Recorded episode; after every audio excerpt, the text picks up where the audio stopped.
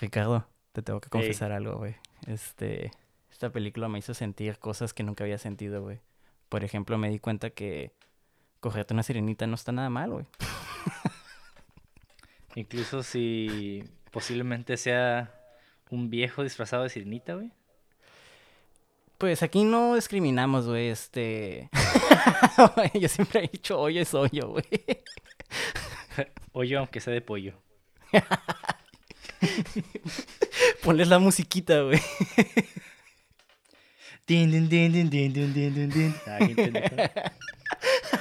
Ya la verga con el intro, güey.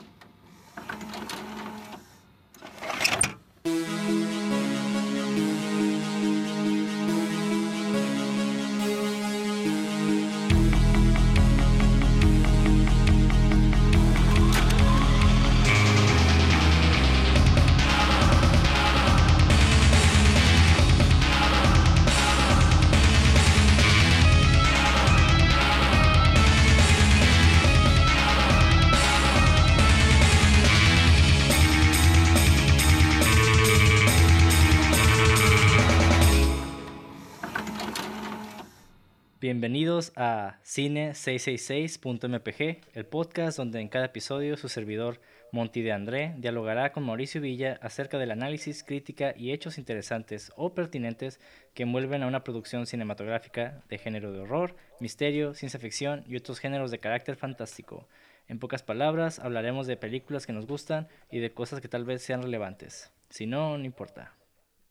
Pues bueno, este, pues vamos a hablar de todas pendejadas, güey. Así que, básicamente todo nos importa a nosotros sobre, el cine. Entonces creo que va a ser una... Este episodio va a ser sobre todo una plática muy densa.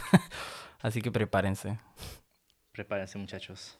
Ajustense los cinturones y aprieten sus anos.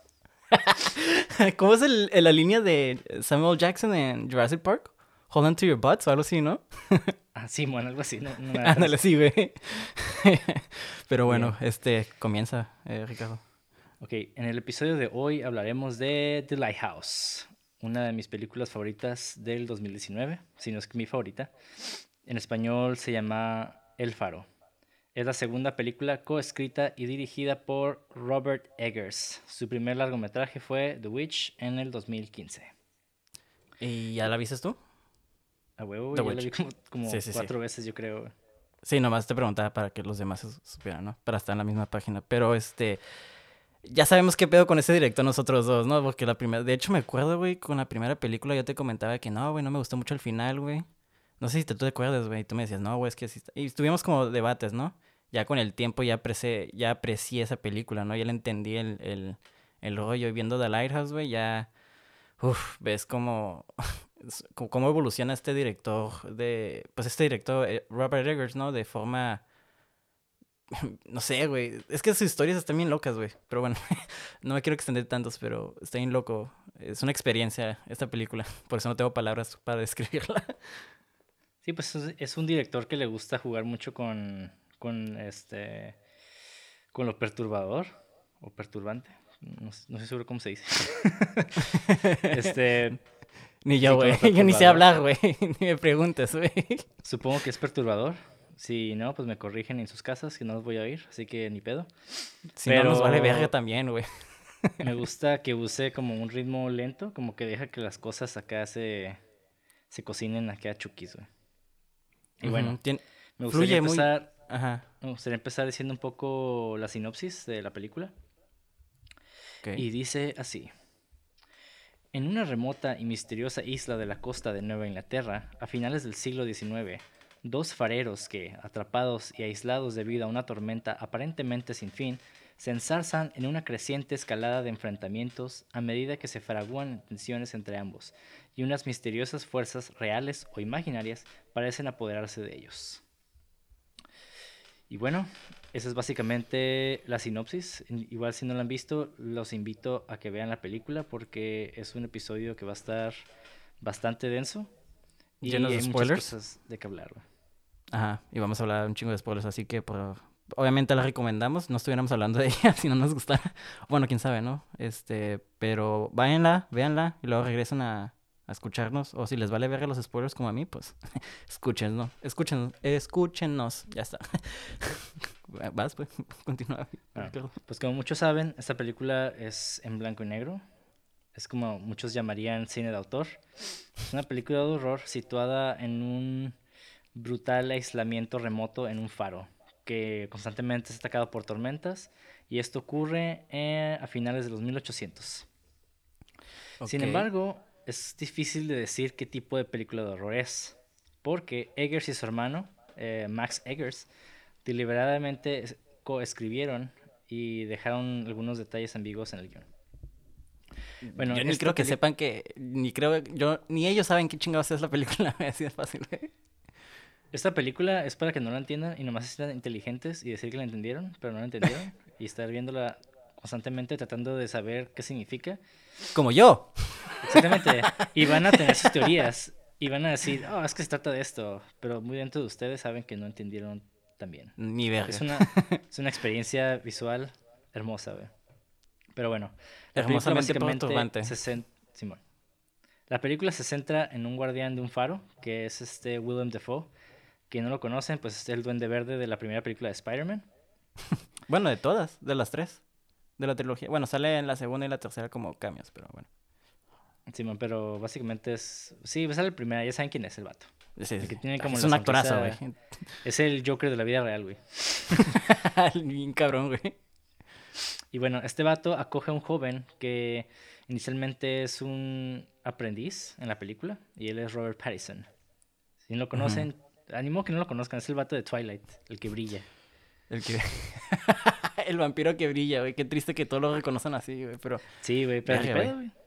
Buen actorazo que se ha convertido el puto, ¿eh? No mames, ese güey siempre ha sido buen actor. Nada más esa película es como. Mm, es como su stepping stone. Yo nunca la he visto en otra más que. Lo, yo, pues, creo que como la mayoría no lo conocieron en, en Twilight. Y de ahí yo ya le pegué el hilo, ¿no? Y después lo vi en Good Times, creo que se llamaba, de, de los directores de Uncut Gems. Y dije, verga, güey, qué pedo, güey. Ya empecé a ver varias películas de él y dije, qué loco, güey. Este vato, porque es... Sí tenía problemillas como actor, ¿no? Pero ya... Ah, no sé, güey, los veo, lo veo con películas como Good Time, uh, The Lighthouse, este, The Roader, creo que se llama, una media apocalíptica. Y son, papeles muy diversos, ¿no? Y está curada como él, el yo creo que para salirse de esa como fama de Twilight, está escogiendo estos papeles, ¿no? Que también lo ayudan, ¿no? Y es, bueno, no sé. Pues sí, el vato busca como otras experiencias aparte de solo como lo, mainstream. Porque el vato, el vato es buen actor y es un actor que le gusta ir más allá y experimentar con sus capacidades actorales. Entonces está curada, yo creo que es un, es un actor que vale la pena ver sus películas. Y el vato, la neta, se la rifa siempre en sus papeles. No de rifar de siempre es el bueno y, se chinga a los demás, sino como que el vato siempre hace bien su papel. Si es un culero, lo hace bien perro de culero. Si es un güey bien buena onda, lo hace de buena onda, y pero te cae bien. O sea, todo tiene. Este, ¿Cómo se le dice range, no? Eh, Simón. ¿Cómo se dice en español, güey? Discúlpenme. Rango, güey. Tiene, bastante rango. Pues es una persona muy ecléctica, yo diría. ecléctico.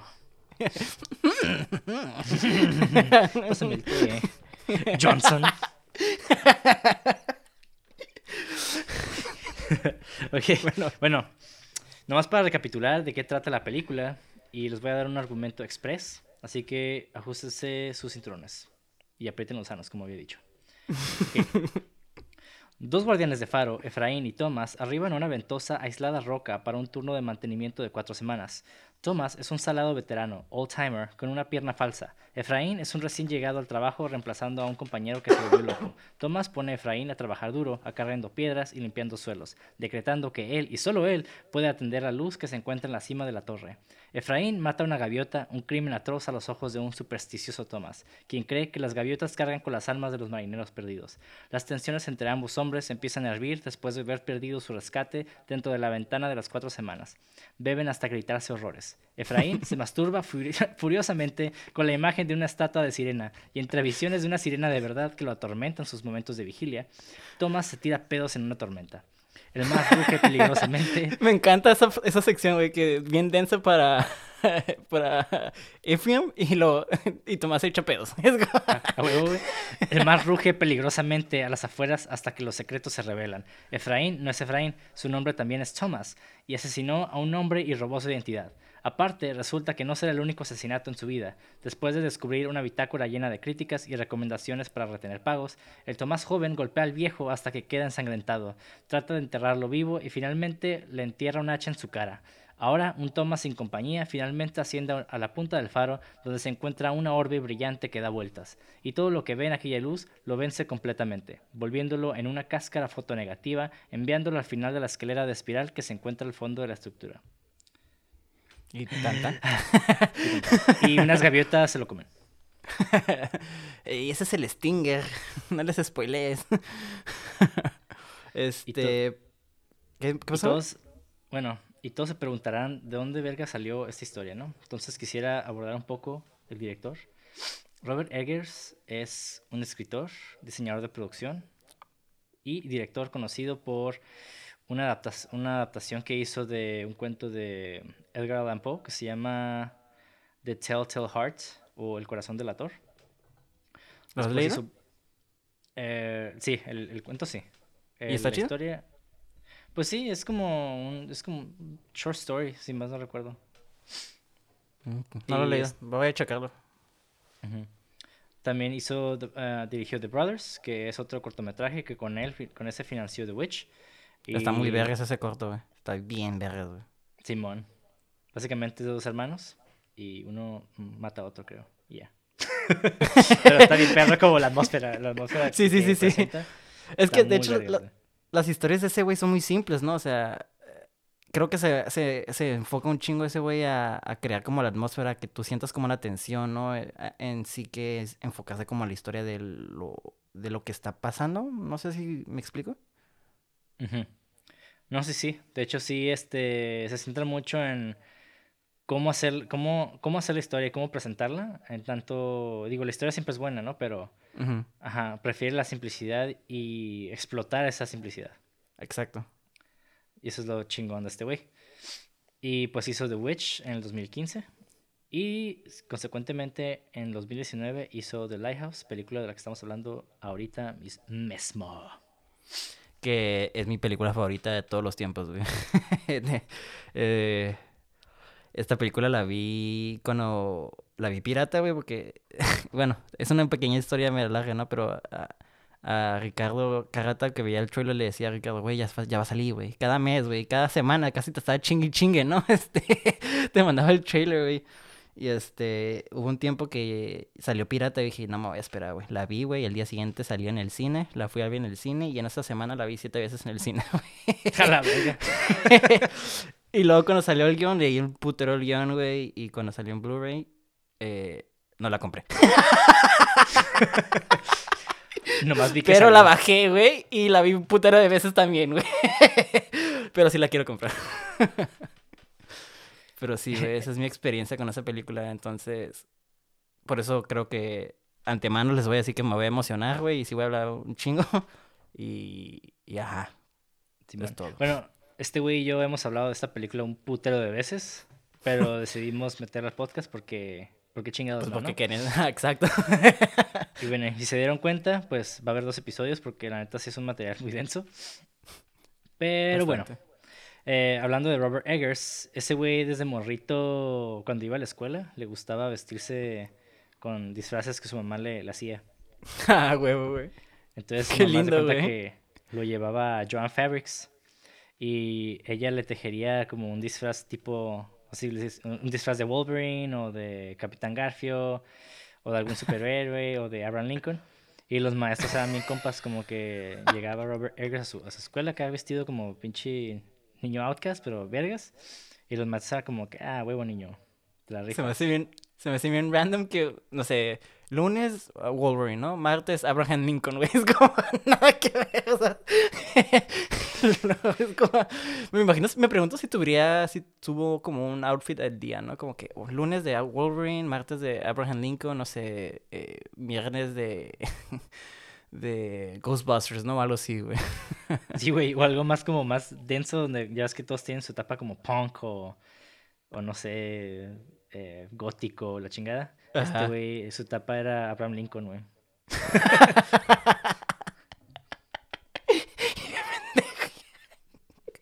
Y ese güey se juntaba con los otros Lincolns de la escuela, güey. Sí, güey.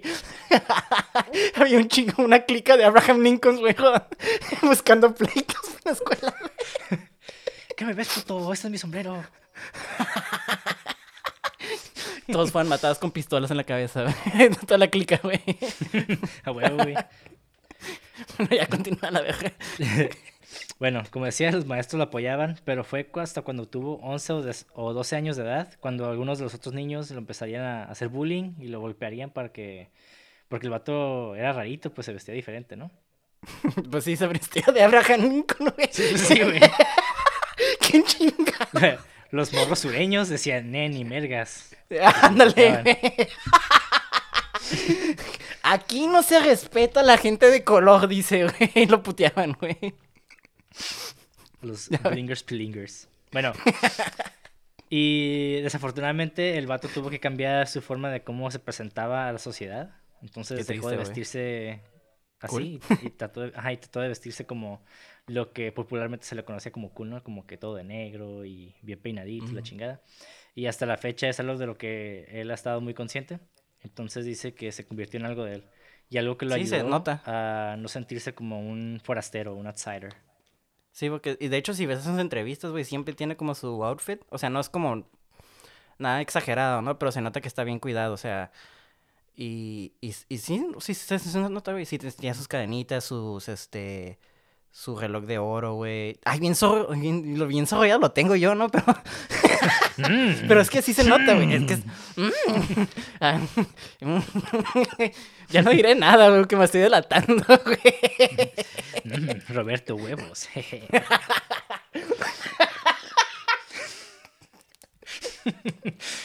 pero bueno. ya, güey, ya, güey. Me va la hambre de la nada, ¿no? Robert Eggers eventualmente pues trabajó como diseñador de producciones y pues es un, este, un escritor muy prolífico, o sea, el gato está muy chingón. Y su ópera prima del 2015, que fue The Witch, tuvo un debut muy singular, porque eh, mucha gente decía como que era muy extraño y era muy como a la vez muy solemne. Y el vato explica que le gustaba mucho lo que las historias folclóricas. Siempre le ha traído mucho el folclore de Nueva Inglaterra. Y pues esta historia fue un folclore de Nueva Inglaterra del siglo XVII. Y afortunadamente para él fue recibida con mucho entusiasmo. Sí, güey. Está bien verde, como ya mencionamos, está bien verde. Es una película muy diferente, güey. Creo que vino en una época donde el terror ya se sentía como... Eh, de fábrica, ¿no? Ajá, sí, como X, ¿no? Como que, ah, mira, aquí viene el gato que grita de la nada, aquí viene quién sabe qué cosa, y ya, ya sabes los, te sabes los clichés, ¿no? Pero esta madre pues como... Ajá. Hay una fórmula que funcionó en los ochentas y la explotaron porque pues funciona, la neta hay gente que va nada más para ajustarse, realmente. Pero, y esta película llega y te cambia como... No, no quiero decir que reinventa la fórmula, pero la cambia de una manera que te quedas como, güey, nunca había visto esto, esta película se está tomando muy en serio, güey, y eso está chido porque ya hubo un punto de, donde el terror ya ni se tomaba en serio, ¿sabes cómo? Entonces, eh, concentrándote en los personajes creo que es cuando creas más terror y eso, y eso pues creo que los destaca mucho con la atmósfera que mencionábamos, que le gusta crear eso, ¿no? Sí, pues es otro tipo de terror que, que él aplica, así como Ari Aster, como hablamos en el episodio 1. Simón. Donde se busca más como el, un terror que va más allá del susto típico de, montaña rusa, ¿no? Sí, sí, sí. Que, se te quede ahí, que te perturbe, ¿no? Que es un lingering uh, sensación, como una sensación que te persigue, ¿no? De, de, de como de equivocación o de, de, error, ¿no? Es como, ay, uy. No, no, no sé, güey, es como veo sus películas y igual como era Ari Aster y este Robert Eggers, al terminar es como, no sé, güey, están chidas, te quedas como, vergas, están bien chingas, güey, pero Ay, güey. No sé, güey. Es que no es un error, no es un terror que te apuñala, es un terror que te acaricia la espalda, güey. Tú también estás bien jodido igual que ellos, ¿no? Y, ay, y me sentí identificado con esos personajes y no debería. Exacto, bueno, ya sé, güey. Pero bueno, regresando, hablando de su éxito autoral con The Witch, a los 10 minutos de que ganara el premio de dirección de, en Sundance, a Eggers le ofrecieron la oportunidad de dirigir películas de franquicia en Hollywood. Y de hecho es, ese güey dice que estuvo bien raro porque eh, básicamente llegó un productor así como que ni siquiera había visto la película. Fue como que, ah, tú eres el director de esta película, te ofrecemos trabajo para hacer esta otra. Pero esos güey ni siquiera vieron la película, era como que nada más oyeron de él. Y eh, Simón, fue como que, ok, vamos por ese güey. ¿Tú hubieras tomado el trabajo? ¿O tú, tú hubieras sido Eggers, ¿no? En ese momento, Ricardo. ¿Qué haces tú, güey? Llega Kevin Feige, asumiendo, ¿no? Bueno, no sé qué, qué producto, ¿no? ¿No dice quién fue? Ah, pues yo no sé, güey, dependiendo. Yo creo que también el tipo de película, porque eh, si me si me ofreciera, no sé, dirigir Twilight o algo así, pues es otro tipo de películas que yo realmente no soy, soy muy extraño a ellas. Y creo que haría un mal trabajo, entonces no, me, no me querría quemar con ese tipo de trabajos. Pero obviamente si fuera algo que, no sé, algo de horror o algo similar, yo creo que sí lo, lo tomaría, güey, porque está bien perro. Y de hecho es algo que le pasó a ese güey, porque le ofrecieron el, proyecto de Nosferatu, como hacer un remake. Pero creo que el proyecto se estancó. Entonces el vato como que agradeció y, y decidió seguir su camino de, de cine indie. E, es lo que quería hacer, es su como pasión, ¿no? De querer este Nosferatu o un remake o algo así había, este, había investigado, bueno, no investigado, pero escuchado. Sí, Nosferatu, ah, no sé si, ¿tú has visto Nosferatu, güey? Sí, güey, sí, sí, sí, está... Sí, está... Eh, tiene, es, es, que también era de la época del expresionismo alemán. Claro. Eh, lo que, los que no saben qué es, qué es expresionismo alemán, básicamente todas las películas de Tim Burton, que se ven como, como así como deslavado, blanco y negro, con las casas y todo, se ve como bien puntiagudo y, y, este como no tiene como un equilibrio la imagen. Bueno, sí tiene, pero ajá, está, está, e, está exagerado estéticamente, Está estéticamente desequilibrado. Ajá. Sí, eso tiene sentido. Ajá, exacto. Pero bueno, antes las películas de terror eran así, en bueno, la de expresionismo alemán. Sí me, sí me gustaría ver su versión de Nosferatus, ¿eh? La verdad, güey. Ah, claro, güey, eso está huevo. De hecho, muchas películas como tipo Drácula y así, digo, a pesar de que son películas que fueron tomadas de la novela, de novelas de Drácula, eh, se basaron mucho en, eh, como la estética de Nosferatu. Pues Nosferatu es una adaptación pirata de Drácula, ¿no? No, sí, sí, pero yo, o sea, según yo, la película de Nosferatu fue primero. Ah, sí, sí, sí, sí. Sí, sí, sí, sí. Porque, sí, sí, pues eh, sí, sí, sí. por, eso hablo, por eso hablo nada más de lo estético, no de la película, de la historia en sí. Sí, ya, ya, ya, ya. Yo me... Ya, disculpa. Pero bueno. Eh, por si no saben, eh, The Lighthouse está basado libremente en una mórbida y muy real historia de unos guardianes de un faro de origen galés. Está en vergas, ¿eh? Sí, la, historia se llama The Smalls Lighthouse Tragedy. O la tragedia del faro Smalls. Es una comedia para mí, güey. Es una comedia muy negra si lo quieres ver de, esa, esa forma. Pero base, básicamente la base histórica agrega a la película un, un sentimiento auténtico que le, que le, permitió a Eggers ahondar un poco más en ese sentimiento que se le llama eh, fiebre de cabaña. Mm. El no, no, no lo recomendamos, ¿verdad, Ricardo? No, güey. Fiebre de cabaña básicamente es lo que todos experimentamos durante la pandemia, de que estás en tu casa solo por mucho tiempo y te empiezas a volver loco. Te empiezas a volver loco y empiezas a ver cosillas, tienes alucinaciones, haz de cuenta. Te empiezas a coger sirenas, güey. Te empiezas a coger sirenas, a moscas. Te la jalas todo el tiempo, güey. Es anime, ya no sabes quién eres tú, güey. Ayúdame, Ricardo. te, enamoras de una, de una mona china. Esto ya se. Porque deja de hablar de mí, güey. Estamos hablando de Lighthouse, ¿no? Pero bueno, básicamente tengo que hacer notar que The Lighthouse no es solamente, como decía, la representación de esta historia, sino es una una amalgamación de una miriada de ideas, así está escrito, güey. Pero básicamente, en pocas palabras, es una fusión de un chingo de cosas. El guion empezó como una adaptación de un cuento sin terminar de Edgar Allan Poe, similarmente llamada The Lighthouse. Y ya ah. podemos ver una pequeña similitud, o sea, ya vimos que hizo The Telltale Hearts, también un, cuento escrito por Edgar Allan Poe, y también ahora como que quiere seguir ese, sigue ese patrón escribiendo The Lighthouse. Eh, es que fíjate que los cuentos de, de Edgar Allan Poe son muy atmosféricos, y se nota que, obviamente yo sé que una lectura y una película es muy diferente, pero puedes tomar este... Eh, ¿cómo se dice? Eh, inspiración de libros, ¿no? Entonces, este, sí se nota, está, está, como vas explicando también como es, era diseñador de, no, diseñador de sets, ¿no? Simón. Se nota que el vato le pone en general. Ajá, ajá, ok. Se nota que el vato le ponía en sus películas ver los detalles, ¿no? Y cómo se engranan que históricamente lo que estamos viendo visualmente esté lo más uh, accurate, que se dice, este, lo más cercano a la realidad de esos tiempos, ¿no? y está chido ver cómo su background y sus gustos de cosas eh, influyen mucho en su, en su, en su visión de director, ¿no? Como, como director, digo. Simón. No, de hecho sí, el vato es muy, eh, muy picky al momento de hacer todo, todo su, su diseño. Y, está chido eso, ¿eh? Le queda muy bien, así que no me puedo quejar. Y bueno, y The Lighthouse, a pesar de que fue un, fue un proyecto sin terminar de Edgar Allan Poe, Ah, parecía que la historia empezaba, la, perdón, la historia empezaba con un manuscrito de un personaje antes de morir. Y los primeros pasajes insinúan que la historia habría explorado la ansiedad creciente del narrador por estar solo. Entonces es como lo mismo de la fiebre de cabaña, ¿no? Pero los hermanos Eggers también tomaron su inspiración de el mismísimo, mismísimo H.P. Lovecraft, Herman Melville y el folclore tradicional de Nueva Inglaterra, como ya había dicho, y la mitología griega al escribir el guion.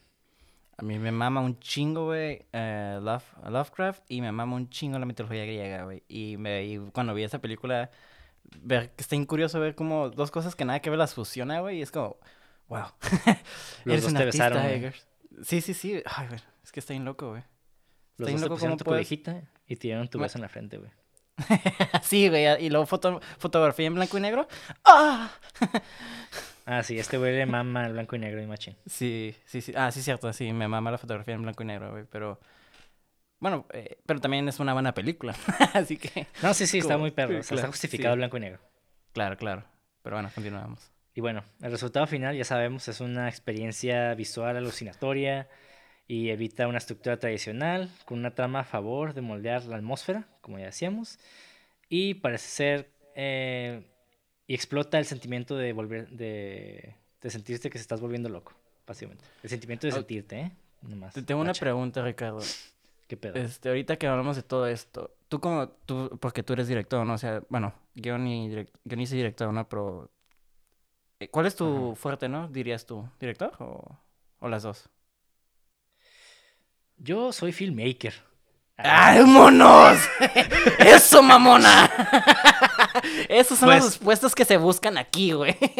Yo diría, ok, yo diría, eh, no sé, para mí siempre ha sido como difícil tal vez como aislar mi identidad, güey.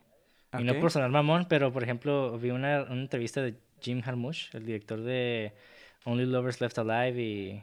Ah, ¿Cuál es lo último que salió? The Dead Don't Die, creo que se llama. O The Day Won't Die, no me acuerdo. Y el vato explica que un director eh, no solamente tiene que no solamente tiene que conocer de cine o ni de dirección. O sea, un director tiene que conocer un chingo de cosas, ¿no? Eh, más allá, le tiene que interesar y tiene que inspirarse de todo lo que hay a su alrededor. O de preferencia, ¿no? Sí. Y te preguntaba. Oh. Y yo siento que me, me, identifico un poco con eso, porque a mí siempre me ha gustado un puto de cosas. O sea, desde artes marciales que me metí de morrito y duré años en eso. Eh, duré en, eh, en, diferentes negocios y trabajos que me llamaban la atención. O sea, yo tenía un chingo de trabajos, más de, fácil, más de 15 trabajos, yo creo. Te preguntaba que, o sea, digo, yo sé que por, por, lo que te conozco y más te he visto, eh, te, te, veo más como director y guionista, ¿no? Este, no te he visto, eh, no sé que no te quería clasificar, clasificar con eso, ¿no? Pero tú como esas cosas, ¿cómo, ¿cómo ves el trabajo de este güey y qué puedes tomar de él, güey? O sea, si no es, ya es que para mí, porque para mí, yo, yo lo que me quiero robar de ese güey es la atmósfera, güey. Me, me mama mucho, güey, pero tú porque yo no quiero ser director, pero tú como, como director, ¿qué puedes tomar de él, güey? O sea, o qué... ¿Qué es lo que trae este güey para... en cine, güey, pues? Ah, más allá del producto, o sea, de la película, yo creo que es, eh, para mí es más importante la preparación, güey. La preparación de la película, porque, eh, digo, hay muchos directores que les gusta improvisar y resolver problemas en set, la chingada. Pero yo creo que si todos fuéramos como este vato que realmente estudia y hace todo al pie de la letra cuando se, cuando se refiere a su historia, como que trata de mantenerse lo más leal posible a lo que escribe y se enfoca mucho en los detalles y todo, yo creo que a la larga eso te puede traer una, una mejor historia y una mejor experiencia para la audiencia. Entonces, es, es, esa como pequeña obsesión de hacer las cosas bien. Sí, sí. Sí, porque la neta, mira, no son, nadie es perfecto y no porque alguien, un director sea bueno, quiere decir que el vato nació perfecto y, hace las cosas bien. El vato es porque el vato, el vato es así porque es un engranado, ¿no? Claro. Y el vato estudia, estudia un chingo la historia del folclore, escribe y reescribe y reescribe. O sea, un guion no nomás se escribe una vez, se, escribe y se tiene que reescribir constantemente. Y estar, eh, básicamente, asegurarte de que todo tiene sentido. Y hay muchos directores en Hollywood que no hacen eso. O sea, no más lo hacen para realmente sacar la, la película. Digo, son buenos. El jale, son ¿no? Extremadamente buenos, pero la neta, si sean lo mismo que este vato, igual esas son mejores, güey. Ahí está. Es la, es la pregunta del podcast, güey. ¿Qué pasaría si fuéramos todos como él, güey? Bien perturbados, ¿no? perturbados, pero seríamos genios incomprendidos que nos vestimos de Abraham Lincoln en la escuela, güey. Ándale, güey. Voy a empezar a vestirme de así en la universidad, güey. Pinchato treintón en las escuelas primarias vestido de Abraham Lincoln. No, de Benito Juárez, güey, porque soy mexicano, güey. ah, neta, huevo, güey. Benito Juárez, güey, a huevo.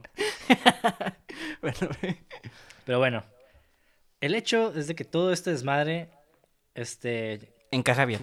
Encaja bien, se fusiona y se enfoca en dos locos que hace en dos locos que lo hace aún todavía más abominable, ¿no? Más ominoso. Sí, sí, sí. Y bueno, todos se preguntarán, pero, ok, ¿cuál es la historia de The Small Lighthouse Tragedy? Y bueno. Ah, sí, cierto. ah, ah, ¿cuál es esa historia? Pero bueno, aquí va. Smalls, bueno, esta es la historia original en la que se basaron y es parte del folclore de Nueva Inglaterra. Smalls, localizado hacia la costa oeste de, Gales o Wales, que es un país constituyente del Reino Unido, es el faro más remoto del área. Los dos guardafaros que trabajaron ahí a mediados del siglo XIX, llamados Thomas Griffiths y Thomas Howell, eran notablemente hostiles el uno con el otro. Incluso, Incluso, antes de llegar a su estación, eran conocidos por involucrarse en discusiones acaloradas en la taberna del área principal terrestre. se, iban, se iban de pistear enojados, güey, al trabajo imputados, güey. Sí, güey, los vatos estaban pisteando, se agarran a putazos y después iban, se iban caminando juntos a trabajar al faro y ahí se volvieron a agarrar putazos, güey. Se subían en el camión, güey, bien, bien propios, güey. En cuanto se bajaban, se empezaban a agarrar putazos, güey. Qué compa, güey. Me imagino como de que llega un barco, va llegando a la costa y, eh, ¿qué pedo? ¿Dónde está la pinche luz? Y mientras tanto, esos güeyes peleándose en la cima del faro acá muerte, güey. ya sé, ni hacían el jale por andar peleando. sí, Pero bueno, Griffiths uno de ellos, murió de repente bajo misteriosas circunstancias, dejando, dejando a Howell solo para lidiar con el cuerpo de un hombre al que se le conocía por disgustarle. Ahora. ¿Y si, si fue un accidente, güey? no, pues es que es lo que nadie sabe, pues realmente nadie sabe qué pedo, qué pasó. Y pues, Yo digo que sí lo mató a la vieja, güey. Mm, ¿Quién sabe, güey? A veces las coincidencias pasan y es algo muy gracioso, güey. Pues sí, Pero, bueno, eh, con miedo de ser acusado, eh, miedo, por miedo de ser acusado por asesinato, Howell metió a Griffiths en un ataúd de madera improvisado y lo colgó en la barandilla exterior. Sin, em-, embargo... la de eso, güey? O sea, porque la mejor manera de hacerte un cuerpo es colgarlo en un ataúd, güey, con una madera bien culera, güey. En donde van los cuerpos, entonces. Y bueno, sin, sin, embargo, el viento y la marea eventualmente destruyeron la caja, dejando el cuerpo de Griffiths, dejando el cuerpo de Griffiths atrapado y suspendido por las cuerdas. ah, ah eso valía risa. Ah. Pero bueno, es que, o sea, es que está en culero. O sea, ya te imaginas el vato todo muerto y está, estás muertito, güey, y todavía te están, no sé, güey, se me hace bien humillante, ¿no? Te matan y te tienen ahí colgado, güey. Es como, un culero, güey. Sí, güey. Deberían hacer una película de Pixar al respecto, güey. Pero bueno. Howard permaneció solo para mirar los restos de su antiguo compañero de trabajo justo afuera de su ventana mientras que las implacables tormentas balanceaban el brazo de Griffiths contra la el... Su compa era un muertito, güey. Sí, güey. El golpeteo constante hacía parecer que Griffiths estaba tratando de entrar o que estaba llamando a Howell para que se uniera con él afuera. Para cuando el bote de auxilio, para cuando el bote de auxilio alcanzó la costa, Howell ya se había vuelto loco. Entonces, güey, sí es una comedia, güey. Sí, pues es que básicamente la tragedia y la comedia como que van de la mano, güey. Pues Solamente el tiempo lo dice todo, güey. Es que, güey, ay, güey. De hecho, creo que hay una película de eso, ¿no? O sea, más basada en lo que... De hecho, se llama igual The Lighthouse, ¿no? Ah, de hecho, sí, creo que sí, güey. Tienes razón. no la he visto. Esa no la he visto. No, yo tampoco. Es que siempre veo la portada, güey. Por eso... Bueno, es que siempre buscas The Lighthouse, la de Robert Eggers, y te sale como cosas eh, similares, ¿no? Siempre veo esa, güey. Y veo un cuerpito así colgado de eso. Entonces ya, ya lo ubico, güey. Entonces, ah, voy a verla, a ver qué tal, güey, porque creo que estoy... Ay, no, si me hizo un chistoso la historia como la estás contando, güey. Pobre güey, o sea, independientemente de que fue accidente o no, ver que tú, que un muertito te está saludando, güey, sí está en cabrón, güey. No mames, güey. Esto está creepy, imagínate, güey. Sí, El vato estaba atormentado, güey, todo el tiempo y, luego aislado, no podía no podía hablar con nadie, ni escaparse, ni nada, entonces estaba... Solo con el muerto, güey. Sí, güey. Sí, y si lo mató, estuvo solo con sus pecados. Verga, Bueno. Y bueno, y Robert Eggers leyó esta historia y, afirmó que le, que le recordaba a un cuento folclórico debido a la ambigüedad de los eventos. Entonces, el hecho de que ambos hombres se llamaban Thomas también le dio la idea de enfocarse en temas de identidad y usó el nombre de Thomas Wake para el personaje de Willem Dafoe y el, eh, el contraste entre el grande, fornido y viejo Griffiths y el más joven y delgado Howell, quien había trabajado como un fabricante de barriles, también fue un elemento que incorporó a la película. Y aunque la mm. tragedia del Faro Smalls está lejos de ser la única base para The Lighthouse, esta abre más especulaciones y proporciona un poco de más de contexto para su encapsulante misterio. O sea, eso es como la base real, ¿no? De hechos reales entre... Bueno, bueno, son reales, ¿no? Pero no sabemos las circunstancias, no sabemos cómo, el, cómo pasó, ¿no?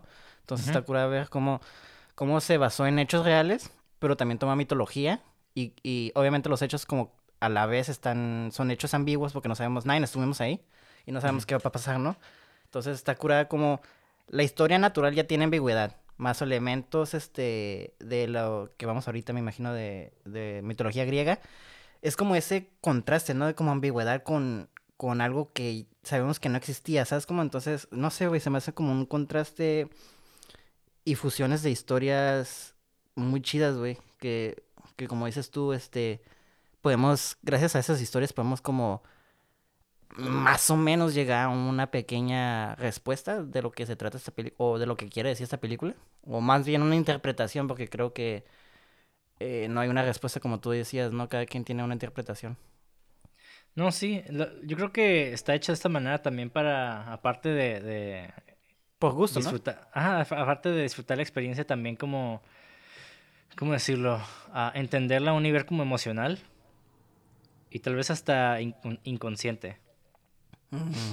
Porque es como cuando vemos a una persona que, no sé, digamos que no está en sus cinco sentidos. Siempre podemos ver a través de su comportamiento que algo no está bien, a pesar de que no seamos psicólogos o algún profesional. Entonces yo creo que funciona de la misma manera como espectador. Cuando vemos una película que realmente en una manera lógica no entendemos, a un nivel emocional sí. Mm, ya, ok. Es como muy, sí, instintivo, ¿no? Como que despierta algo y creo que también más porque somos hombres y la película como que vamos a vamos a entrar un poquito más a detalle de eso, ¿no? Pero eh, la toxicidad masculina y pues el, más bien el género de ser masculino, ¿no? Hombre, este toca esos elementos y creo que también como nosotros creo que vamos a nos identificamos más nos vamos a identificar más a esta película porque vemos ciertas actitudes, obviamente no iguales, ¿no? Estas están más exageradas o, o a, menor escala, a mayores escalas.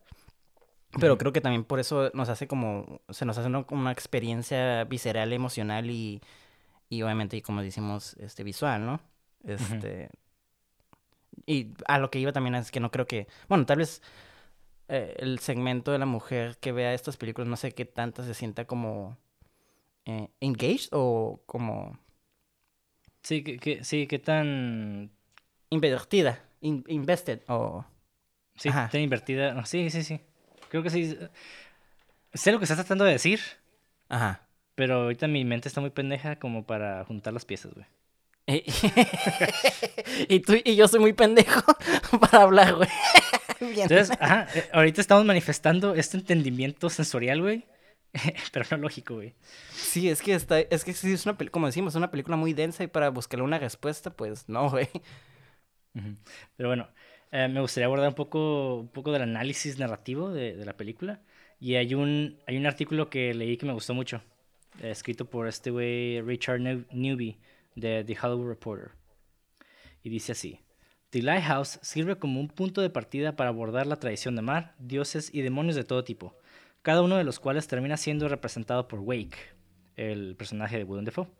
La gaviota de un ojo, que nunca se ve en pantalla junto con Wake, se puede ver como una manifestación de Odín, el dios nórdico de un ojo asociado con la sabiduría, la muerte y el frenesí.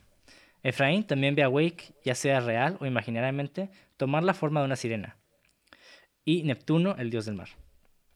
Ambas figuras provenientes de la mitología griega y romana, y están las ambas figuras provenientes de la mitología griega y romana, y están las equivalencias cristianas de Wake como dios y Satán, tentando a Efraín con la fruta prohibida, que es la luz en la cima del faro, o incluso el ave. Iba a decir un chiste em, homorótico, güey, pero... Dilo, güey, ya, ya, ya, lo, ya lo manifestaste, güey. lo, lo estaba tentando con la verga, güey. sí, güey. Es que la película está bien homorótica, güey. El pinche... O sea, hay que decirlo, el pinche faro es un, un pene erecto, güey. Eso es lo que es, ¿no? Y entonces, este... Es que, no sé... Ay, güey, pues es que te digo, es, o sea, estamos, yo sé que ahorita estamos hablando como de metodologías y cristianismo y, y cosas que vemos en la película, ¿no? Son elementos que toma prestados eh, Robert Eggers, pero luego los fusiona, como menciono, ¿no? Con cosas eh, temáticas ah, e, eróticas, eh, homoeróticas, homo, homoerotics, y te quedas como, güey, esta película está tan densa, güey, que le puedes buscar como un chingo de significado. Pues, o sea, podemos irnos desde la religión, a la toxicidad masculina, a lo, a lo que es ser identidad de un hombre, a ser este, y la sexualidad también un nombre, ¿no? Entonces, no sé, güey. Sí, sí, y tu identidad como persona, ¿no? Y hasta dónde llega... Eh, está muy interesante todo este pedo, pero ahorita lo vamos a abordar como pieza por pieza, ¿no? Y por último también tenemos la posibilidad de que Wake es algo mucho más antiguo, un horror sobrenatural acorde a los tentaculados antiguos, o Elder, Elder, ah, Elder, Things. de las historias de H.P. Lovecraft. Yo me baso más en esa, pero creo que es porque más gusto. Sí, sí, sí, o sea, realmente no hay como una respuesta concreta, pero sí hay similitudes entre muchos personajes que, y muchos tropos de historias Ajá. con estos dos personajes. Y bueno, tal vez Wake también es simultáneamente todas estas cosas, ¿no? Como ahorita decíamos. Claro. Y, bueno, me gustaría pasar a lo que es las, eh, este... ¿Cuándo, se, ¿Cuándo todo se va a la verga, básicamente? El desmadre, pues el desmadre. Entonces, la confesión de Efraín de suelta la sopa, spill the beans, acerca de un accidente que fracasó de tener, un accidente que sospechosamente suena como un asesinato, cimienta su eventual descenso. A pesar de la advertencia de Wake de no soltar la sopa, Efraín lo hace y se vuelve consciente de su propia corrupción y sus propias fallas morales. Asesina a Wake y se abre paso a la cima del faro para finalmente ver la luz. Y pues todos podemos ver al final cómo hay un incremento de exposición luminosa sobre su cara. Y mientras que lo primero que ve a la luz es, lo ve con, con, temor y después se vuelve como un terror que básicamente le rompe la psique. Y es algo muy Lovecraftiano, ¿no? Sí, sí, sí.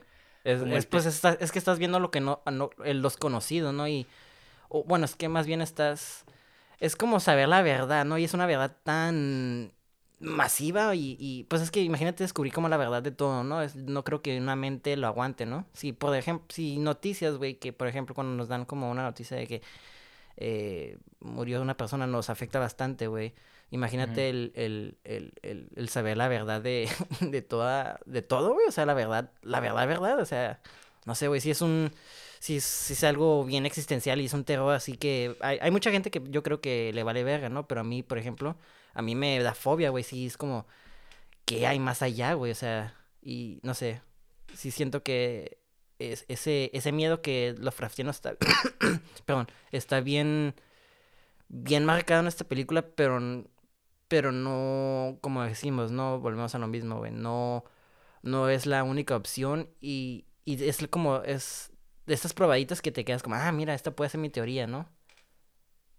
Simón, no, sí, y yo creo que ese, ese temor que estás, de lo que estamos hablando es algo como demasiado, que no es tangible, ¿no? Es algo que está ahí en tu mente y que pareciera que el vato cuando ve la luz, eh, esto se, se amplifica, ¿no? Y se vuelve todavía más loco. Entonces podemos ver que él grita y se arroja lejos de la luz, como escapándose, y solo vemos, lo vemos caer por la escalera, eh, la escalera en espiral hasta el fondo del faro. Güey, esa caída pues no mames, güey. Me dolió un putero a mí, güey. la sentí, güey. Sí, güey. Y pues también, ahorita como decíamos, podemos especular muchas cosas de qué significa la luz y por qué, la chingada. Y pues este simbolismo está presente cada segundo de la película. Y es una historia pues, de dos hombres que luchan por su identidad, el tiempo y ellos mismos dentro de este gran pene, ¿no? Y hasta, sí, güey, y hasta poder, ¿no? Porque mucho se trata de control, ¿no? a huevo, el pinche Thomas, eh, eh, güey, quiere controlar, quiere poner su autoridad sobre él, ¿no? Y, y, también habla sobre, sobre el hombre de cómo, cómo nosotros, como buscamos ser alfas, ¿no? Y a los dos el, el, el, estos dos güeyes, estos dos personajes, al querer los dos ser alfas, pues va a, a causar un chingo de problemas, ¿no? Y, al, y estando frustradamente eh, frustrado sexualmente, uff, no, güey. Sí, es una lucha constante de quién es el más chingo, ¿no? Y bueno, el significado de esta luz, de hecho le preguntaron a, Robert Eggers, como, hey, güey, ¿por qué no, por qué no fotografiaste lo que Rob Pattinson vio al final de la película? Y Eggers le dijo, y Eggers dijo, porque si lo vieras, el mismo destino quería sobre ti. verga, güey. Entonces, está tan, está tan abstracto ese miedo que es algo que no, no puedes representar en cámara porque yo creo que perdería fuerza, ¿no? Y, aparte de que perdería fuerza, ¿cómo lo representas aparte, güey? Sí, bueno, hay muchas películas de horror cósmico que han intentado representar físicamente miedos, pues, eh, que se supone no pueden ser tangibles. Y está, siempre, yo creo que para muchas personas eh, ese no da miedo porque yo creo que falla en la representación, porque es, muy difícil representar, por ejemplo, pues, por ejemplo, el miedo a la vejez. Cuando lo vemos en pantalla solo vemos a un viejo que tiene miedo, pero realmente tú no sientes ese miedo. Claro, pues porque no lo estás pasando. Ajá. Entonces tal vez ese miedo sea nada más como una... Uh, ¿Cómo se le dice? Una molestia para, la para la persona que lo está viendo. ¿Sabes qué? Yo creo que, por ejemplo, tomando eso, creo que eh, tomando el, ejemplo del viejito, no lo vamos a sentir hasta que nosotros seamos grandes, ¿no? Y vemos si volvemos a ver la película otra vez, ahí ya nos afectaría. Entonces, si no tenemos como miedo de ese terror este cósmico, este, no vamos a ser afectados, ¿no? Y aparte, si lo representas, creo que también la imaginación, creo que te da más miedo el, el no saber, ¿sabes cómo? Porque ya si, si le pones cara a algo, ah, pues ya tiene 6000 tentáculos, pero ya lo puedo visualizar, ¿no? El no visualizar algo es como, verga, pero ¿qué está ahí, güey? No sé, ¿me explico? sí, sí, sí. Discúlpenme, es que estoy bien pendejo para hablar con banda y entonces este Ténganme paciencia, aparte de que no sé hablar, tartamudeo, me río cada rato, güey. Me río pendejado. No te disculpes, güey. No te disculpes. A mí me encanta que tartamudees, güey. Porque a veces no te entiendo y como repites digo, ah, ya. Qué triste, güey. bueno, eh, pasando a la, mitología griega, como mencionamos antes, vamos a hablar un poco de Prometeo. Se preguntarán, ¿quién es Prometeo? Bueno, cuenta la mitología griega que Prometeo era un osado titán al que le gustaba provocar la ira de Zeus. Oh, ya e empezó mal la historia, güey. Sí, güey. Llevó a este a tal punto de cólera que terminó por quitar el fuego a los hombres. Esperaba así castigar indirectamente a Prometeo, el cual se consideraba benefactor de la humanidad. Pero Prometeo, al que le gustaba presumir de astuto, entró sigilosamente en el Olimpo, robó tan preciado tesoro del carro del dios Sol y sin perder tiempo alguno lo devolvió a los desamparados mortales, a.k.a. las personas. Zeus, Convencido de que debía castigar tanta burla, mandó llamar a Hefesto y le ordenó que creara a una mujer hecha de arcilla. Una vez que estuvo terminada, le dio vida y la envió con Hermes. Dios ¿Y no la usó primero? ¿No la caló Zeus, güey? Conociéndolo, güey. Posiblemente, güey. Este vato es, reconocido por meterle el pito a todo, güey. Sí, güey. ¿Cómo lo decíamos? A los humanos, a los animales. Hoy es hoyo, güey, dice Zeus. No, así que sí, güey, como decíamos al principio, güey. Sí, ándale, güey. En tiempos de guerra, cualquier hoyo es trinchera. Una vez que estuvo terminada, le dio vida y le envió con Hermes, dios de los viajeros, ante Epimeteo. Hermano Pensé que la envió con herpes, güey, para vender. Entonces, básicamente, este güey mandó a hacer una mujer y se la envió a Hermes, perdón, a Epimeteo, que es el hermano de Prometeo. Esta mujer llamada tan tan tan Pandora y llevaba con ella y llevaba con ella una caja llena de terribles males que jamás debía de ser abierta. Prometeo intentó en vano que su hermano se alejara de cualquier cosa que proviniera de los dioses, pero Epimeteo se había enamorado perdidamente y quiso desposarla. Pandora que había sido creada con virtudes y también con grandes defectos, abrió la caja prohibida y los males se extendieron por el mundo. Ya Zeus había conseguido vengarse de los hombres.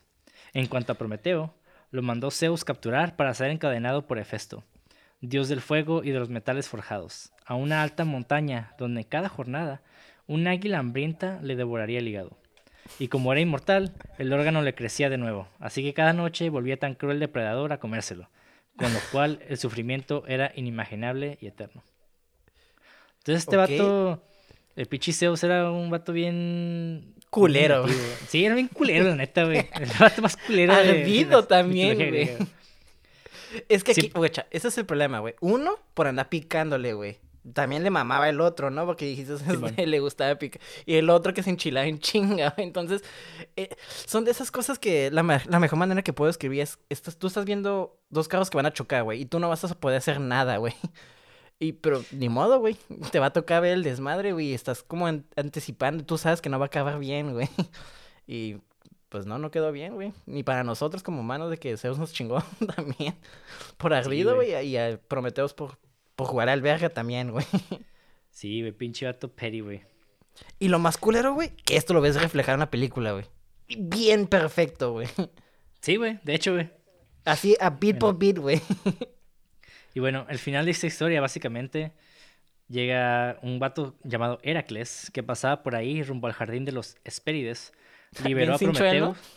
¿Eh? Él así como... en su pedo, güey, ve a alguien y lo liberó. Iba con, sus audífonos y su mascarilla, Y lo liberó. lo liberó derribando al águila con una poderosa flecha. Esta vez a Zeus le pudo más el orgullo por la hazaña de su hijo Heracles, ah, porque mató a su hijo, que el rencor que anidaba en su pecho, así que no persiguió más a Prometeo. Eso sí, le obligó a llevar durante toda la eternidad un anillo en el que se erigía un trozo de la roca a la que tan terriblemente estuvo encadenado. ¡Qué culero, Hijo de puta madre, güey. Sí, es como que. Pinche vato bien traumado de que lo estaban, se lo estaban comiendo todos los días. Y este güey, como de que, ah, para que no se te olvide, hijo de tu puta madre. Y vato, ¡Amá! Ah. es que. Güey, es, ah, güey, es que yo sé que eh, eh, Thomas Wake está basado en Poseidón, ¿no? Y me, pero, o sea, escuchando esa historia, güey, o sea, sí tiene cualidades Thomas Wake de Zeus, güey, o sea, posesivo, güey, pinche, este, ardido, güey. Eh, se tiene que ser de su manera o si no, no se hace, güey. Está curado ver, ver cómo esta historia también, aunque no el personaje en sí, ciertas cualidades los toma prestados, ¿me explico? Simón. Sí, y aparte lo hemos reflejado en la imagen, ¿no? Al final vemos a, a Efraín, bueno, a Thomas número 2, joven, a.k.a. Eh, Robert Pattinson. Lo vemos acostado en una Eh, es piedras, ¿no? Y las gaviotas. Sí, en unas piedras, ajá, y las gaviotas se están comiendo, güey. Como que parecía que el vato cayó, salió y se empezaron a tragar las gaviotas, güey. Y digo, otro más, o sea, ya no tan, no tan, no es el, el ay, güey, como, el, mensaje ya no es tan sutil porque hacemos esta historia, ¿no? Pero el faro es, pues, el fuego, ¿no? O sea, la luz, ¿no? es, conocimiento, ¿no? Entonces, este, ya, esto ya es como más simbolismo, ¿no? Pero vemos como la historia es exactamente bit por bit, ¿no?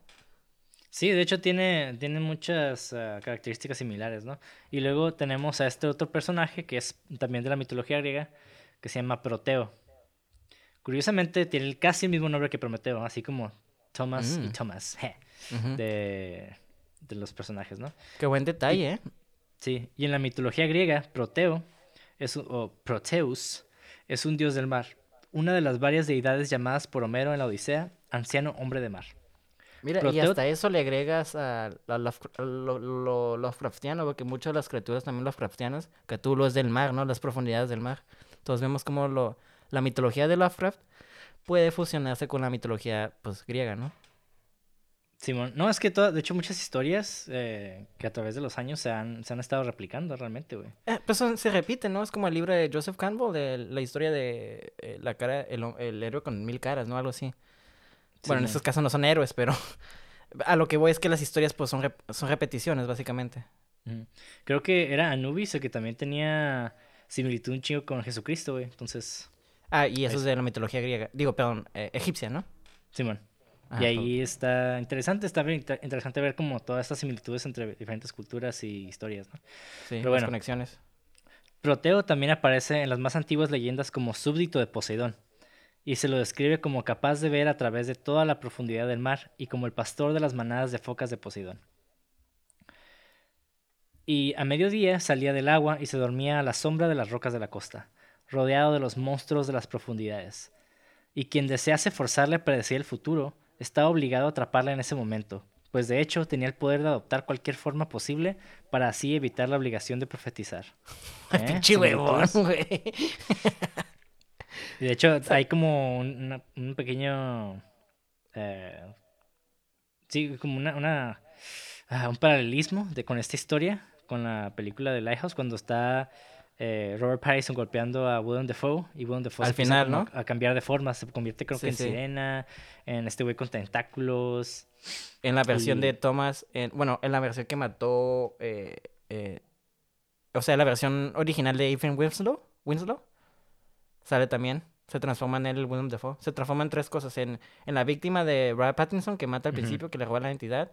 Ah, cierto. La sirena y el pinche... Y pues su, no sé si sería su versión original, ¿no? Si lo vemos como... Eh, el, pues ese monstruo como tentáculos, ¿no? Que ¿Cómo dijiste que se llama? Sí, es, es el, el Proteo. Ah, Proteo, ándale. Y pues Proteo sabía todas las cosas pasadas, presentes y futuras, pero no le gustaba divulgar lo que sabía. El vato era bien pinche greedy. Eh, lo mismo con, el, con Thomas Wake en el faro. El vato no quería que el otro güey fuera arriba, ni siquiera que lo viera, güey. El vato no quería que subiera el pinche faro. Y quienes quisieran consultarlo primero, debían sorprenderlo y atarlo durante el letargo del mediodía, cuando ese güey estaba arriba del agua. Eh, o sea, me dijiste que estaban arriba del agua, pero se estaba tomando su fiesta, su, su mimi, ¿no? Pero también está, este, está rodeado de monstruos, ¿no? Simón. O sea, tienes. Nah, güey, pues chinga tu madre. Yo no quiero saber mi futuro si tengo que hacer todo eso, güey. o sea. Es un buen desmadre para, para saber tu futuro, güey. Nomás para que te diga, te vas a morir mañana, güey, o algo así, ¿no? Una mamada, güey. Sí, güey, pero tal vez, no sé, tal vez el futuro sea algo muy importante para ti, güey. No sé. Pues sí, pero, es que. Vale la pena, ¿no? Es que si ya sabes, ya lo vas a evitar o activamente lo estás buscando y vas a tomar acciones que no, güey. Entonces. No sé, con el futuro no te metas, güey. O el tiempo, güey. No sé, güey. Pero bueno. Pues sí. Yo creo que también por eso, ¿no? Mm. Pero bueno, pero si el captor retenía a Proteo, el dios finalmente volvía a su, a su forma adecuada y daba la respuesta deseada y se sumergía al mar de nuevo. El captor en la versión de Homero de la Odisea fue Menelao. En el relato de Virgilio, quien trató de retener a Proteo, Debido a que Proteo podía asumir cualquier forma que quisiera, algunos lo consideraron un símbolo de la materia original a partir de la cual se creó el mundo. La palabra proteica, uno de ellos significados es cambiante de forma o forma, y se deriva de proteo. y bueno, en las, una, una, pequeña cita del director de, de Robert Eggers, dice así. Nos dimos cuenta de que, bueno, Prometeo y Proteo nunca estuvieron juntos en los mitos griegos antes, pero eso parece ser lo que está sucediendo aquí. Y Prometeo podría estar adoptando algunas características que no tenía en el pasado. Pero ¿sabes qué? Los autores clásicos hacían eso todo el tiempo. Y es cierto, güey. De hecho, es como decía ahorita, muchas historias que se repiten están tomadas de, de otras historias muy viejas, antiguas, güey. Sí, sí, sí. Es como, es como, aquella es como, ay, no me acuerdo la frase, pero eh, eh, la historia se repite, ¿no? Este, y, y, ya, bueno, uno ya lo podemos ver como una maldición o no, pero está chido ver cómo a través de las historias, este, pues vemos ciertas similitudes, ¿no? Y cómo ah, Robert Eggers, como director y guionista, este, puede ver estas cosas, ¿no? En cada época y, y combinarlas para crear una historia, una amalgación de estas historias y creando un significado nuevo, ¿no? Con estas historias, güey. Está bien loco, güey, que como artista tú puedes crear eso de, de cosas que ya existen. No es como un remix, pues, pero muy chido, güey. Sí, sí, es, es una evolución de las historias, ¿no? Y claro, sí, sí, El vato se la rifó. Eh, no, no siento que es una película que todos tal vez pueden apreciar a primera vista. Yo creo que tienen que, tienen que atraerte todo ese tipo de cosas, como a mí. sí. sí, sí, sí. Pero igual es una, es una gran experiencia, es algo nuevo, así que si no, si no lo han visto, pues véanla. Yo tengo una, una pequeña experiencia con esa película, güey, con unos amigos, porque mm. e, esa película me mamaba tanto que yo se la quería enseñar a todo el mundo, ¿no? Entonces con unos amigos nos, juntamos, este, y hicimos una peda, güey. Y, bueno, un drinking game. Y, y cada vez que ellos tomaban, nosotros teníamos que tomar, güey. Quedamos bien pedos, güey, porque éramos, eran, eran shows, yo me estaba echando shows de vodka y whisky, güey y mi compa de, mis compas de tequila, güey. Entonces estábamos valiendo verga, güey. No, güey. Mi mejor amigo, bueno, mi, mi otro compa, güey. Nomás volteé, güey, y lo vi muerto así en el silloncito, güey, tirado, güey. Ya no, faltaba como 20 minutos de la película. Y los últimos 20 minutos es donde se agarra el pisto bien cabrón, ¿no? No, güey, ya estamos bien mierda, güey. Entonces, les recomiendo eso. A los que les guste pistear, hagan eso es un buen drinking game, pero con pisto de verdad, como ellos. No, man, no cervecitas, acá pinche licor que te quema la garganta, güey. Ay, qué macho, güey. Ay, pues si estamos viendo películas pues se vale fingir ser hombre, ¿no? Ah, está bien divertirse, güey. Siempre hay que divertirse, güey. Sí, Eso sí, sí, sí, es algo muy importante. Mucha gente cree que divertirse es perder el tiempo, pero no, güey. Si te diviertes, no estás perdiendo el tiempo. Estás aprovechando tu tiempo libre. Tu diversión. Exactamente. Y bueno. Pero si vean la peda de esta película, es una experiencia muy nueva también. si se aburren de verlo tan seguida, sobrios, vean la peda. Es, está chido también. Todos confundidos. Y bueno, hay, otra teoría que, que dice que el, este mundo es realmente un purgatorio. Mm, Entonces, el purgatorio, como muchos sugieren, es un lugar que se encuentra entre dimensiones, ¿no? Entre el cielo y el infierno. Y, y funciona como una especie de limbo, donde las almas precisamente van y purgan todos sus pecados. ¿No es lo mismo? ¿Cómo? ¿El limbo y purgatorio? Tengo entendido que el concepto de limbo no necesariamente vas a purgar tus pecados, es como un, un lugar que no... inexistente. Es un lugar ahí estás, que estás ahí flotando. Ay, güey, qué feo, güey. Sí, ese es el concepto. Y el purgatorio es algo similar, sin embargo, uno puede purgar sus pecados ahí y eventualmente asciendes al cielo, ¿no? Ah, ok. Entonces en el limbo ya estás jodido, básicamente. Simón. Pero no estoy, la verdad no, no, no soy tan conocedor de ese tipo de, cosas. Entonces, digo, antes sí me granaba, pero la neta, bueno, epa, güey. Entonces no, no recuerdo mucho sí, esas cosas. Pero sí tiene sentido, porque sí, sí, creo que sí es más como limbo, ¿no? Porque no acaba como para que escape, ¿no? Acaba como atrapado así, como que va a repetir su, su condena, como un ciclo, ¿no? Sí, es que también es a lo que voy, tal vez, y esta es, esta es mi teoría, una teoría personal, tal vez él nunca expía sus pecados, realmente nunca los acepta. Claro. Porque él se, uno, el, el vato miente cada rato de que nunca mató a nadie. Y al final el otro güey como que tampoco quiere que lo diga y se pelean y lo mata, o sea, cometiendo otro pecado. Realmente no, no purga ningún pecado, realmente comete otro. Entonces es como este vicio interminable de. Y está ahí loco, güey, porque está repitiendo la historia. Ajá, exacto. Entonces, ajá, y este video purgatorio también uh, habla acerca de que no hay una... Todo es un ciclo. ¿Y sabes que está bien loco, güey? Y con esta, porque pensando bien, y me está, me está mamando tu teoría, porque ¿cómo, cómo empieza la película, güey? Saliendo de la foga, güey, de, del fog, del, del, y, o sea, y, la niebla es como algo ya medio, o sea, lo asociamos mucho con el limbo, ¿no? O sea, vemos ese lugar nebloso, ¿sabes cómo? Está como que llegando al limbo. Eh, siento que esa imagen provoca, ¿no? Ah, sí, puede, sí tiene sentido. Yo lo diría como que la, tal vez representa algo que como lo desconocido, ¿no? The unknown. Mm, también, sí, sí. Que cubre, cubre, cubre toda nuestra, nuestra perspectiva. Entonces está... Sí, eso de hecho es una, una, buena, una buena teoría. Y en el caso de, de Laijas, pues vemos que ambos hombres tienen el mismo nombre. Se revela que Efraín realmente se llama Thomas. Y de, de, cierta manera como que se borran estos límites, ¿no? Este, este límites de identidad. Y hasta me pues atrevo a decir que la misma ambos, persona, ¿no? Ajá, que son la misma persona y que realmente están de forma no cronológica, pero están reviviendo lo mismo y lo mismo y lo mismo. Y está cool. Y bueno. Sí.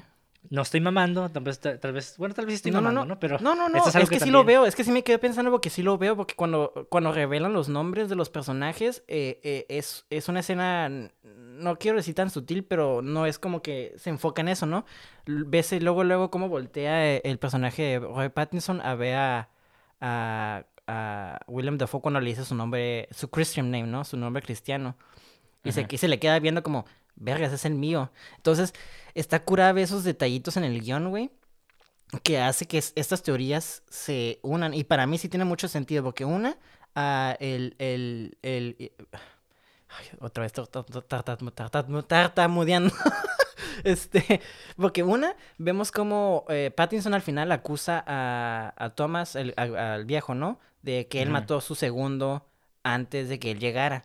Entonces, eh, eh, se llaman igual, los dos han matado a alguien, las dos historias son muy paralelas como tú estás mencionando, ¿no? Entonces, este, a mí no se me hace que estás mamando, se me hace una teoría muy, muy, muy, de hecho, hasta coherente, de hecho, le diría, este, pero eso es locura, ¿no? Como estamos mencionando mucho, que te, te deja tantas cosas abiertas que tú puedes teorizar eso y suena bien, no suena mal. Y yo te puedo decir otra teoría y tal vez tú te quedas, ay, güey, suena bien, güey, ¿sabes cómo? Y, no hay una, no hay una, no hay una sola respuesta, güey, como, como la vida y que eso también le agrega el terror como existencial cósmico que tiene esta película, ¿no? Simón. No, sí, y de hecho uh, hay un escritor... Ahora fue mi turno de mamar. Pero no, es que, o sea, sí hay, sí hay una, sí hay artículos que hablan como esta teoría. O sea, no exactamente esta, porque es algo que yo tuve como esta, cuando la primera vez que vi la película, como que sí tuve esta sensación de que era como una especie de purgatorio. Sí, me acuerdo que lo hablamos de eso en la café. Y, y bueno, pues después me puse a leer artículos y de hecho eh, me quedé con dos pequeños párrafos de diferentes artículos que me llamaron la atención. Uno es de David Crow, de Ten of the Week, que realmente también avala eso, ¿no? Y de hecho dice así su, lo que escribió dice, es divertido especular que Thomas Howard nunca trabajó como un asistente en el faro, y esta roca estéril y sin árboles es su castigo por asesinar al verdadero Winslow. Wake incluso parece ser poco más que una maldita combinación del capataz de Tommy Howard y el propio futuro de Tom. De ahí la premonitoria escena temprana en la que el anciano le revela al joven que su nombre es Thomas. Llámame Tom. Sin embargo, sospecha que Efraín trabajó en un faro con un nombre falso y mató a una ave marina, o más bien el alma de un marinero como Thomas Wake le, echó, le llevó el hacha, tal como Wake sospechaba proféticamente que Efraín lo hizo con su capataz leñador y tal como lo hizo con el cráneo de Wake al final de la película.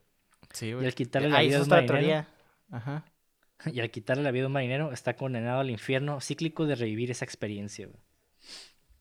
Digo, ahí están otras conexiones, perdón, no dije teoría. Esas conexiones que, que mencionabas, ¿no? De que no, es que, es que sí, güey, es que te digo, tiene eh, tanto detallito que, te, que, que puede, ese detallito que tú dices, fomenta la teoría que estamos hablando ahorita, ¿no? Está cool, güey. Pero luego ves otro detallito que también fomenta la idea de que... Y yo también, por mucho tiempo, yo pensaba que era... Que todo pasó realmente. Porque por una línea que decía Willem Dafoe de que el aburrimiento crea hombre a un villano, ¿no? Y... Y yo creo, es que no, es que también puede ser que el vato neta nomás estaba aburrido y lo y, nomás quiere chingar a la vida, güey, porque está aburrido. Y hay gente así, ¿sabes cómo? Porque le gusta estar chingando porque pues no tiene nada que hacer, ¿sabes cómo? Sí, güey. Todos los trolls de internet, güey. y por otro lado, hay esta reflexión me, me, me gustó mucho de Sarah El Mahmoud. Sarah El Mahmoud de Cinema Blend. Y dice así. Pensando en The Lighthouse en un sentido más metafórico, los dos personajes de la película podrían ser representativos del, tira y afloja entre el ego y el id de Freud. Tomás podría encajar en el id debido a su personalidad primitiva e instintiva. Básicamente el id es como esta parte humana de todo lo instintivo, ¿no? como, cómo nos comportamos cuando somos bebés, ¿no? Y el personaje de Pattison reflejaría el ego, que se conoce como la parte del id, que se modifica directamente por la influencia de un mundo externo. O sea, básicamente todas las reglas que tenemos como personas, ¿no? Es lo que mostramos, ¿no? Ajá. Y lo otro es lo que... Eh, eh, de hecho, esa teoría este, del id lo, lo, lo comparan mucho con un iceberg, ¿no? Porque eh, el, el, el, iceberg lo vemos, ¿no? Pero lo que tengo entendido que el iceberg está mucho más grande debajo del agua, ¿no? Entonces eso, es, eso es lo que era el lead, si no me equivoco, ¿no? De que lo que no vemos, que hasta veces que nosotros ni conocemos, ¿no? Y a veces eso te da miedo. y, pues no, no, no es lo mismo, pero sí tiene que ver, obviamente, porque nuestra parte instintiva siempre... ¿Cómo decirlo? Tal vez, por ejemplo, si vemos una casa en llamas y aunque haya una persona inocente adentro, no sé, que se vaya a quemar, instintivamente el cuerpo se quiere proteger. Entonces tal vez queramos huir, ¿no? Pero nuestra parte más lógica y pensante diría como, hey, no, espera, o sea, esta persona ocupa ayuda. Ajá, exactamente. Entonces, de hecho, esto es algo que todos vivimos, ¿no? Como esta lucha entre el ego y el I de Freud. Sí, y salen bajo, bajo presiones altas, ¿no? Como en la película, ¿no? El vato empieza a sacar su, su verdadera forma al, al, al, al sentirse frustrado de que pinche Thomas, el Thomas viejo William Dafoe esté acá gato castrando y castrando y castrando y castrando a, de forma muy exagerada, ¿no? Y también eso viene como hombre, ¿no? También como hombre creo que también no nos gusta, bueno, creo que todos, todos como personas nos gustan que nos estén castrando y que, que nos digan que estemos haciendo mal de una manera muy agresiva, ¿no? Como lo hacen esos personajes y... Pero a un hombre creo que le cala más, porque el hombre creo que tiene el ego. Y hablan, ya juntando todos esos temas con... Ya ves que hablamos de la masculinidad y lo eh, y ahorita lo que estamos hablando del, del id y el ego, ¿no? Y, pues esto, yo siento que el hombre tiene el, ego más frágil, ¿no? Y el ver, y ver esto, esta hasta cierto punto ensayo de, de, de Robert Eggers de la, de la masculinidad, ¿no? De como género e identidad, está, está bien loca, güey, porque también ves como, como hombres hay cosas que no nos conocemos, ¿no? Y, y hacemos sin... Sí, y, y tenemos, a, veces hacemos esas actitudes sin saber que somos tóxicos, ¿no? Porque me, pregunto si ellos dos saben que son tóxicas, personas tóxicas, ¿no? Me imagino que no. No creo que se vean de esa forma. Ajá. No, es algo inconsciente. Yo creo que te... Yo creo que a nadie le gusta estar mal, obviamente. Y siempre creemos que estamos en lo correcto. Y en el caso de ciertas masculin... de la masculinidad tóxica, no quiero decir que la masculinidad en sí es tóxica, sino la masculinidad tóxica es básicamente ah, es como el engaño a ti mismo y la supresión emocional, ¿no? Sí, sí, sí. Y, el, y de hecho está curada porque en la película el faro puede verse como el símbolo del deseo. Y Efraín está, está tratando de alcanzarlo en toda la película. Y una vez que lo mira, no le, no, no le da lo que quiere, ¿no? Y precisamente esto conlleva también a la mentalidad. Eh, cuando, por ejemplo, cuando estás morro, todo hombre ve porno, ¿no? O sea, alguna vez ha tenido este acceso al porno. Claro. Y si no estás, si nunca has experimentado el sexto, el sexto, ¿eh? El sexo. el sexto semestre, el sexto. No, es que me casé de quinto de primaria, primera secundaria, yo lo siento. Corazón terminamos, terminan así como Evening Winslow, que es exacto el año más importante, güey. Sí, güey.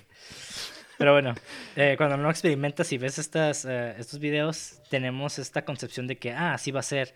Y a la mujer le va a gustar que haga esto y voy a hacerlo esto. Pero una vez que lo, que ya lo experimentas y tratas de emular lo que acabas de ver, tal vez no vas a tener esa satisfacción, ¿no? Porque Pues porque no, no existe, o sea, es algo muy, es alguna fantasía que, que creamos como nuestra propia realidad, ¿no? Claro, sí, sí, sí, y, de esa forma ya se... Es que cuando tú te... Eh, eh, es que esa es, ese es el problema de esos dos personajes. Como dice, that's the problem with you, no. Esa escena está bien chistosa, güey. Pero ya es que ese es el problema de los dos personajes, ¿no? Que, que técnicamente son ciegos, güey, y, y, y gracias a esta ceguez crearon su propia realidad, ¿no? Y querer seguir esta realidad y querer interactuar con esas personas es cuando ya se empieza a crear esta toxicidad, ¿no? Porque es a mi manera, porque así es mi realidad, ¿no? O si no, se va a la chingada. Y, y vemos como estos dos choques de personalidades, pues, llegan a causar este toxicidad, obviamente, y hasta cierto, hasta problemas de identidad sexual, ¿no? Porque como dijiste tú, el eh, Ephraim Winslow estaba, quiere seguir al faro, ¿no? quiere, porque ahí está su verdad, ¿no? Pero también si lo podemos ver de cierta manera eh, erótica. Eh, y esto lo, lo digo porque la imagen, la película lo muestra así, ¿no? Pone secuencias donde muestran la, el, el faro de una forma muy... Eh, de pene, ¿no? Como, como ¿cómo se dice? ¿Fálico? Sí, sí, hasta hay una, una toma donde hacen como un... una erección, ¿no? La imagen, ajá, revierte la imagen como si el pene se hubiera ido de flácido, flácido a recto, ¿no? Exacto, entonces me, ahorita que dijiste eso de que el vato quería llegar al foro que lo quiere alcanzar, también lo puede ver como identidad sexual de que el vato... Porque ves el vato... Aunque sí le gustan las mujeres, ves que el vato como que quiso besarse con el, uh, el, el, el William Dafoe, ¿no? Entonces también puede ser que este vato está luchando con su sexualidad y llegar al, al faro, que es algo félico, puede ser que ahí sea algo su verdad, ¿no? Que sea gay el personaje. No sé si ya me estoy exagerando, güey, o... No, es que realmente, realmente hasta Robert Pattinson dice que en el guion eh, el faro fue escrito así, exactamente como un pene erecto. Y sí, lo lees el guion y, y, sí se ve así. Ajá, y no, está, y no estamos mamando, o sea, sí es una teoría que hasta Robert uh, Eggers ha hablado mucho. Y de hecho hay una cita de Robert Pattinson que dice así, no es realmente una historia de amor en muchos sentidos, en la que simplemente no saben qué hacer entre ellos. De muchas maneras estás pensando cuánto de la relación está sucediendo realmente. ¿Cuánto hay en la cabeza de Efraín, el personaje de William? Podría ser simplemente un jefe normal, pero hay algún tipo de relación sumiso-dominante, ¿no? O, algo en lo que, o algo en lo que exagero en mi mente su dominio sobre mí, porque lo quiero de una manera extraña. Siempre se lee como una relación muy sensual. No se trataba solo de un jefe y su trabajador. Además, él también está un poco enojado. Estaba bastante consciente de cómo sería que se desarrollara la relación. En muchos sentidos, el personaje de, de Winslow quiere un daddy. Es que sí, güey. Es que, es que, es que está bien loco porque hay gente que busca control, ¿no? Y hay gente que le gusta que lo controlen porque no tiene control sobre su vida, ¿no? Entonces eh, vemos como esta, ay, no sé, güey, es que son temas bien, bien densos, güey, que, que, que, no estoy diciendo que a la mujer no le toca, ¿no? Pero eh, en esta película lo, lo, lo aborda de cierta manera que te quedas como, por lo menos, por, por lo menos por mí, sí me cuestioné de eh, qué actitudes yo antes había tenido sin saber que era tóxico, ¿no? Entonces, e, es lo que me mama de esta película de, de que te tiene tantas capitas, güey, como una cebollita, güey. Le vas quitando y vas desconociendo, ¿no? Y por eso yo creo que puedes ver esta película mil veces, güey, y jamás vas a saber qué pedo, güey, porque... Ve lo que hablamos, güey. Hablamos de cristianismo, güey. Hablamos de toxicidad masculina, güey. De homo... Eh, homo, eh, homoerotismo, güey. Este, o sea, ¿sabes cómo? Eh, mitología griega, este, Lovecraft, güey. O sea, ¿cómo pudo este cabrón fusionar todo? Ya sé que me estoy emocionando y tal vez eso suena como un pinche eh, disco rayado, güey. Pero me, me sorprende bastante, güey, cómo el vato fusionó esto. Y para que todo tenga coherencia de todos modos, güey. O sea, no sé, güey. no, no, no, sí. Y sí, está, pues sí, como dijiste, ¿no? Es una cebolla que tiene un chingo de capas y vale la pena eh, pues ver todo esto, este simbolismo o analizarlo. Tal vez no de una manera pretenciosa, pero mínimo para disfrutar más el, proyecto, ¿no? Claro, claro. Y no estamos mamando, o sea, también Eggers eh, describió la relación de, entre Thomas y Ephraim como... Digo, más bien dijo que no era ni gay o no gay. O sea, realmente no se inclinó por ninguno de los dos. Nada más trata, retrata más bien la, masculinidad tóxica más que nada. Y en sus palabras dice, y cito, masculinidad tóxica. Se están presionando mutuamente por miedo y por la amenaza de quienes son, y ambos son culpables. Tienen un sentimiento de culpa, de mal. No hay, no hay juicio moral en esta historia. Es solo ver a estos dos tipos luchando por encontrar una manera de sobrevivir a ellos mismos, de verdad. Es una historia simple, pero tiene raíces existenciales y cosas de identidad sobre masculinidad, dominación y sumisión, y para bien o para mal. Y para bien y para mal. Entonces la ves cambiar constantemente y eso es genial. Y sí, o sea, el, son elementos que puedes estar viendo. Y básicamente estos dudes son incels, güey. Incels, incels antiguos, güey. Incels piratas, güey. bueno, no eran piratas, pero ah, marineros o salesmen o whatever. Sí, y no por, por su manera de pensar, ni por que sean feos, ni nada, sino por nada más el hecho de que están atrapados en un pinche faro, güey. Pero igual la sexualidad es algo que el ser humano tiene que expresar eventualmente. Y si no lo hace, pues pierden la cabeza, ¿no? Es que sí, es que lo ves, o sea, lo ves en las prisiones, ¿no? Ay, Mauricio, ¿por qué te vas en las prisiones? O sea, nada que ver, pero hombres aislados en un solo lugar, güey, o sea, y el hombre tiene necesidad, ¿sabes cómo? Y lo vemos en prisiones y, lo vemos en esta película, como en un momento cuando estaban bailando, este, te quedas como, güey, ¿se van a besar? ¿Se van a besar? ¿Se van a besar? Y, y hasta llega hasta cierto punto te quedas, no mames, se van a besar, ¿no? Digo, no está nada mal, no, no, no, no quiero sonar homofóbico porque no lo soy. Pero te, eh, eh, te sorprende porque, o sea, a los dos personajes te los ponen como muy hombres, ¿no? Y, y ver como la necesidad de tener como compañía, por más hombre que sea, te llega a, a hacer algo que según tú nunca harías. Está bien loco, güey. Y eso es lo... No, pues, está loco, güey. Sí, es algo que me gustó de esa película que no tiene como esas limitaciones o restricciones, simplemente retrata algo que posiblemente pueda pasar a cualquier ser humano. Y bueno, está, está muy cool. Güey, tú y yo hemos estado bailando, güey, y casi nos besamos, güey, y somos mejores amigos. Nah, ah, cabrón. Cállate, Mauricio, eso no se dice. No les digas Te dije que eso fue una vez. Yo estoy casado, Mauricio. Entiéndelo. Uy, sí es cierto, güey. Se me olvidó. Eh, a ver, eh. Eh, era cura. yo no sé nada de aquí. yo me desblindo de ese comentario. no pasa nada, no pasa nada. Pero bueno, este, ¿tenemos algo más, viejo, o qué onda? sí, de hecho tenemos todo otro episodio, pero eso lo dejaremos para la segunda parte. Como vieron, esta es la primera parte de The Lighthouse. Lo tuve que, lo tuve que dividir en dos porque es demasiada información. Y creo que vale la pena. Igual si no están interesados, se saltan hasta el siguiente episodio. Pero igual los invitamos a que oigan el episodio. Va a estar genial. Vamos a hablar más que nada de la parte técnica. O sea, no tecnicismo de que oh, utilizó 35 milímetros, y no tanto así, sino el por qué. el por qué, el behind the scenes, cosas este, relacionadas a la producción, como dijimos al principio en el intro. Y si están interesados, pues pueden, los invitamos a verlo, oírlo. Sí. Sí, sí, digo, la verdad, este, podemos seguir continuando hablando y hablando y hablando de esta película, como, pues ya nos escucharon, ¿no? De, tenemos de dónde hablar, y, pero creo que es, eh, eh, dijimos pues, lo, lo más importante, la, sí, los puntos principales. Exacto, y nomás las, las, la superficie, ¿no? Porque, como dijimos, este, podemos indigar, eh, indigar eso, oíme, este, podemos entrar a detalle así bien cabrón y desmenuzar el guion así a detalle, güey, pero pues, quizás en el futuro, ¿no? Este, revisitemos ese episodio, pero sí les recomiendo, güey, que es una película que... Y, y, me, y digo película, pero como dijimos más al principio, es una experiencia visual, ¿no? Entonces, sí la recomiendo, es, es algo nuevo, es algo fresco en el, en el cine, güey, no es por ser mamador de que, ay, solo veo cosas artísticas, ¿no? Pero esto sí es una, es refrescante ver una, una voz nueva, ¿no? Y una voz que no está como gritando, llamando la atención, sino es una voz fuerte, llamativa, ¿sabes cómo?